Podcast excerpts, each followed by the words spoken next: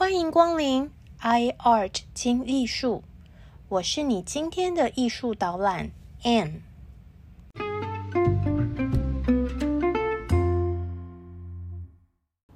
大家好，大家好，我是住在香港的台湾人 Anne，欢迎您来到 i art 精艺术，让我们利用以下的时间，轻松来场云端美术之旅。了解名画背后的故事吧。今天是 i art 听艺术的第一集，所以我想带大家导览的是艺术第一大派——印象派。为什么是印象派呢？因为我想大家可能都和我一样，如果你闭上眼睛，回想一下你所认识的艺术家。或是绘画作品，可能我们脑海中第一个出现的画面呢，都是印象派的作品。让我来回想一下，我想到的是莫内的睡莲、梵谷的向日葵，还有雷诺瓦的弹钢琴的少女，他们都是印象派大师哦。那你的呢？因为印象派的作品实在是太讨喜了，所以我们人生中接触到的第一个美术作品呢，经常都是印象派大师的作品。从大型的呃美术馆展览啊，小至譬如说信用卡或者是笔记本等等，通常都是印象派系列。而且呢，这个世界上有很多的美术馆呢，他们也是以他们的印象派收藏当做号召，然后吸引到世界各地参观者的目光。例如说，最有名的就是巴黎的奥赛美术馆，还有呃专门收藏莫内睡莲作品的菊园美术馆。那。到底印象派这个名字是怎么来的呢？其实一开始，这个印象派并不是这些画家称呼自己的名字，他一开始是一个艺评家所取的。而且呢，这个在这个艺评家的口中呢，印象派不是一个赞美哦，它是一个批评，就是说。我看完了你们的画展，根本就没有好印象的意思哦。这是为什么呢？这就要说到，在一八七四年的印象派画家们的第一次画展，当时呢，这些画家聚合起来办一个画展，但是呢，他们并没有称呼自己是印象派画家，他们称呼自己是独立者。为什么说自己是独立者 （independent） 呢？因为呃，他们的这个画展呢是他们私人自己举办的画展，有别于一年一度的官方艺术沙龙，所以他们称呼自己是独立者，为了要跟这个官方的艺术沙龙做区隔。当时呢，有一位记者，一位艺评家，叫做卢伊的花眼。这个的花叶先生呢，他看了这个印象派的画展之后呢，就写了一篇报道，叫做《印象派画展》。那为什么他会称他们印象派画展呢？因为在这次画展中间，其中有一幅画是莫内的作品，莫内把他的这幅画的呃名字取名叫做《印象日出》。让我们来看一下。这个印象日出这幅画的构图，这幅画呢画的是莫内他的老家，叫做的阿夫这个港口，那就是呃从莫内的窗口看出去这个港口，这个港口的对岸呢是一个工业港口的样貌，然后。有几艘小船从我们这一岸呢，好像是缓缓的驶向对岸。那从对岸的这个工业港口的地平线，我们看到一个很漂亮的小小的太阳，是一个日出，它缓缓的上升，然后有呃它折射出来的一些很漂亮的呃橘色啊、蓝色啊的光线呢，就映在这个海面上。那这我们说这是一个非常标准的印象派的作品，然后整个画面呢就是灰灰蓝蓝、朦朦胧胧，你的焦点可能就是放在这个构图中心的这个日出太阳上面。那这一幅作品现在放在巴黎的马摩丹美术馆。那以我们呃现代人的角度呢？我们看到这幅画就会觉得哇，膜拜，这就是大师的作品。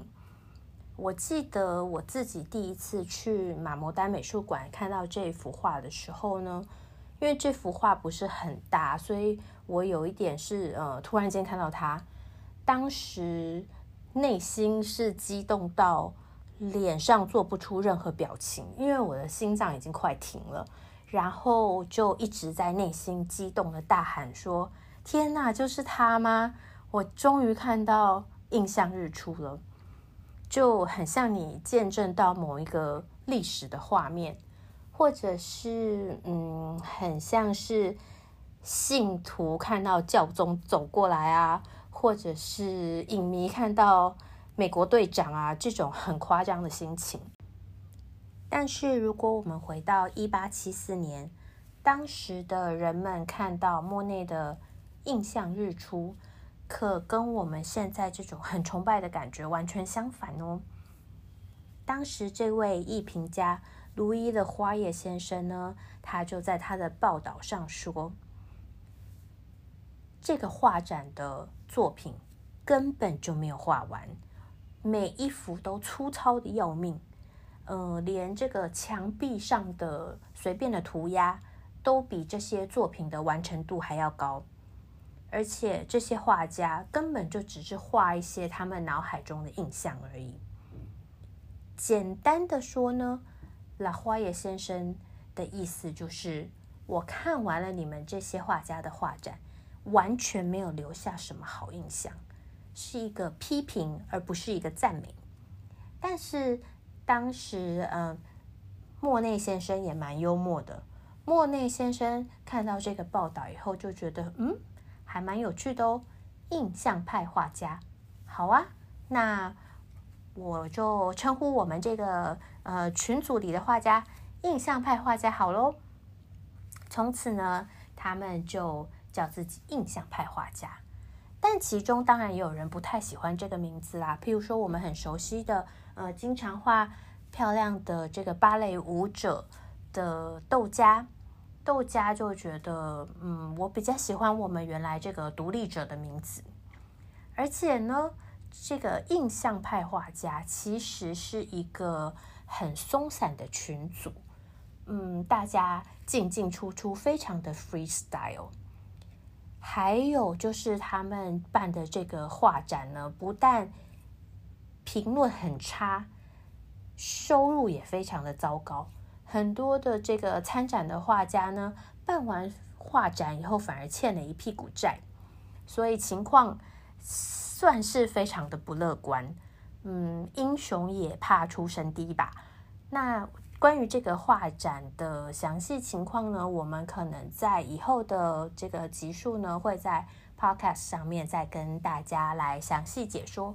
但是我比较想要告诉大家的，就是，嗯，用我们今天的角度，我们一定脑中会充满了问号，就是顶改呀，为什么会这样子呢？我们这么喜欢的莫内，我们今天嗯，在艺术市场里面价格这么高的印象派，为什么当时不受人欢迎呢？那这个时候，我们可能就要搭上一个时光机，回到。一八七四年，看看当时候的人喜欢的绘画作品到底是长什么样子。那我想要，嗯，利用几位当时很著名的画家的作品呢，来跟大家介绍一下。首，呃，例如说像安格尔啊，还有卡巴内尔，还有罗切罗格斯。那我想，我现在念出这些名字，可能大家都会觉得，哈，你说什么？嗯，他们怎么可能跟我们心中的莫内啊、呃雷诺瓦相比呢？所以这就反映出当时的人们的审美眼光和我们现在真的有非常非常大的差别。所以这些呃当时的艺术大师的作品也是很值得我们现在去学习，然后了解当时印象派呃初出茅庐的时候的社会状况。那我想其中比较有名气的应该是安格尔。所以我们就从安格尔开始。安格尔最厉害的就是呢，他是艺术院的主席，安格尔主席。所以呢，他的作品就是一个权威，呃，当时呢正统学院派美的标准。那安格尔的这个学院呢，是叫做法兰西艺术学院。这个学院呢，非常厉害哦。它成立于一八零三年，是法国艺术的权威。那这个学院呢，是由三个从十七世纪就创立的机构合在一起的。这三个十七世纪，也就是是一六多少年就创立的这个老机构呢，包括了法兰西绘画雕塑院，还有音乐院，还有建筑院。由这三个机构合并而成，变成法兰西艺术院。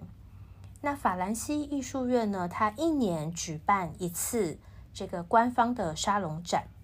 那因为当时的艺术家呢，收入来源大部分都是贵族的私人委托，还有一小部分的拍卖会场，所以呢。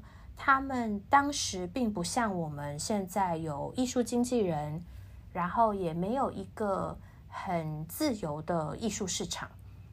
那所谓的当时的画廊或是卖画的地方呢，可能就只是一个小店，小店上面呃有一个墙壁可以挂画，或者是窗户下面有个窗台可以放几幅画，就这样子而已。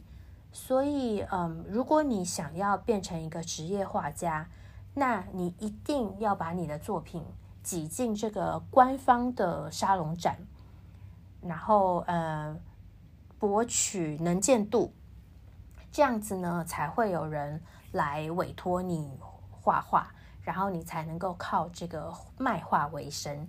那为什么，呃，是要挤进这个沙龙展呢？因为第一个是要进去沙龙展，非常的不容易，要经过很严格的评审。那在最好的时间呢，可能也是顶多三分之一的画作可以入选，然后被挂在这个官方的沙龙展的空间呢，整个挤的水泄不通。它不像我们现在去呃参观美术馆，然后呢每一幅画都挂得整整齐齐、漂漂亮亮。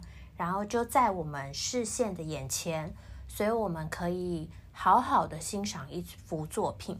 当时的这个官方沙龙展可不是这样子，他们是一幅墙上挂满了画，大大小小，从天花板到地板，整个空间都是满满的画。那呃，我会找一幅，就是当时的画家呢。记录这个沙龙展的样貌的油画呢，把它放在我们这个 podcast 的 Instagram 上面，所以大家可以去看这个 Instagram 上面的油画，然后想象一下哦，当时那个沙龙展的样貌。那呃，要成为一个可以靠漫画赚钱的画家，在这个时候是怎么样的一个呃职业生涯呢？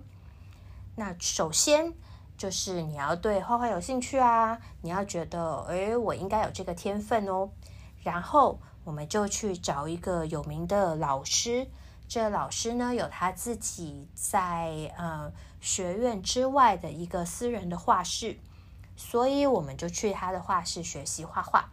那如果你在他的画室画的挺不错的，那你就可以去考这个艺术学院的考试。如果有幸考进了这个考试之后呢，就可以在艺术学院学习古典绘画技巧、人体解剖，然后模拟这些古典大师的作品等等等。然后呢，想办法把你的作品呢交到这个沙龙展的评审面前，然后让你的作品能够入选沙龙展，挂在这个。满满的墙上，然后呃，得到大家的关注，就是增加媒体的曝光率，然后有艺评把你写出一些好评，然后呢，最重要的是，你可能要透过这些层层人脉啊，去认识嗯喜欢艺术的金主，让那些金主买你的画。或是委托你帮他们来画画，这样子呢，你才能够踏上一个成功的画家之路。这听起来呢，每一步都还蛮难的，尤其是呢，你要把作品放到这个呃沙龙是非常非常困难的，因为不是任何人都可以把他的作品呈现给这些评审，这些评审呢。他只看艺术学院学生的作品，或者是他的注册会员他们呃缴交上来的作品。可是这只是第一步而已哦。就算你的作品入选了，你也会发现这个拥挤的空间里面啊，最好的地方全部都是放这些已经有名的画家的作品。所以呢。就会变成这些老画家呢越来越有名。这些人是谁？这些人就是你的教授啊、院长啊、主任啊这些老人。那新人呢，就几乎永远没有出头天了。所以听起来呢，非常的官僚，非常的腐败。而且这些已经成名的老画家呢，他当然就是画市场上喜欢的。他的作品，所以也没有什么创意。每一年呢，就是缴交出来哦，差不多的主题。那是什么样子的主题呢？当时的学院派喜欢的主题就是，譬如说宗教故事啊，或是这些希腊罗马的神话。那呃，我们就会想说，咦，这样子的作品还有吸引力吗？为什么当时的人还是喜欢这些嗯所谓古典学院派的作品呢？那我就要来呃介绍一下这些古典学院派的大师，而且你会发现，嗯，还蛮有道理的哦。他们的作品会这么受欢迎，其实也是有些小配博的。我们就从我们最熟悉的安格尔安格尔主席的作品。开始来介绍，那嗯，讲到安格尔呢，我就想到我自己很喜欢的这个安格尔主席的一幅画，叫做《泉》。那《泉》这幅画是在画什么呢？嗯，就是画一幅一百六十三公分的美少女。这个美少女呢，皮肤好到发亮，全身没有毛细孔，然后嗯。蜜桃酥胸，全身裸露，嗯，眼神茫茫的，然后完全没有体毛，那是一个围金呃围卷发的金发长发大正妹。诶，讲到这里呢，大家是不是会有一点想要认识这个美丽的？裸体少女呢？嗯，我会把这个呃全这幅作品也一样放在这个 podcast 的 Instagram 上面，大家可以去认识一下这个美少女。那美少女在做什么呢？她就把一个希腊罗马式的呃小水缸放在他自己的左肩上，然后呢，让这个水缸里的水呢流泻出来。流成三柱，嗯，黏黏的水柱，然后一直往下流，流到他的脚边。这幅图呢，嗯，听起来好像是一个青春玉女，可是画他的人就是我们的这个安格尔主席呢，当时可是已经七十六岁了哦。当时呢，这幅画当然就是大受欢迎啦。然后学院派就说，这幅作品呢是缪斯女神倾泻而出的泉水，象征灵感的来源。女神只可远观，不可亵玩焉。作品表现出女性和自然的象征性结合。说到这里，我们根本就不 care 啊！身为呃艺术的观赏者，我们会被这幅画吸引，完全就是因为她是一个裸体美少女啊！怎么可能是因为学院派的这些理由？她是缪斯，它可以提升我们的精神层面，这个跟我们喜欢这幅作品一点关系都没有。另外，安格尔还有一幅比较小的作品呢，叫做《帕福式的维纳斯》，这也是呃我自己还蛮喜欢的一幅作品。那我们怎么知道它是维纳斯呢？因为它旁边有一个还没有画完的小屁孩，那个小屁孩就是维纳斯的小孩，叫丘比特。所以通常我们看到丘比特，我们就知道旁边这个大人就是爱神维纳斯。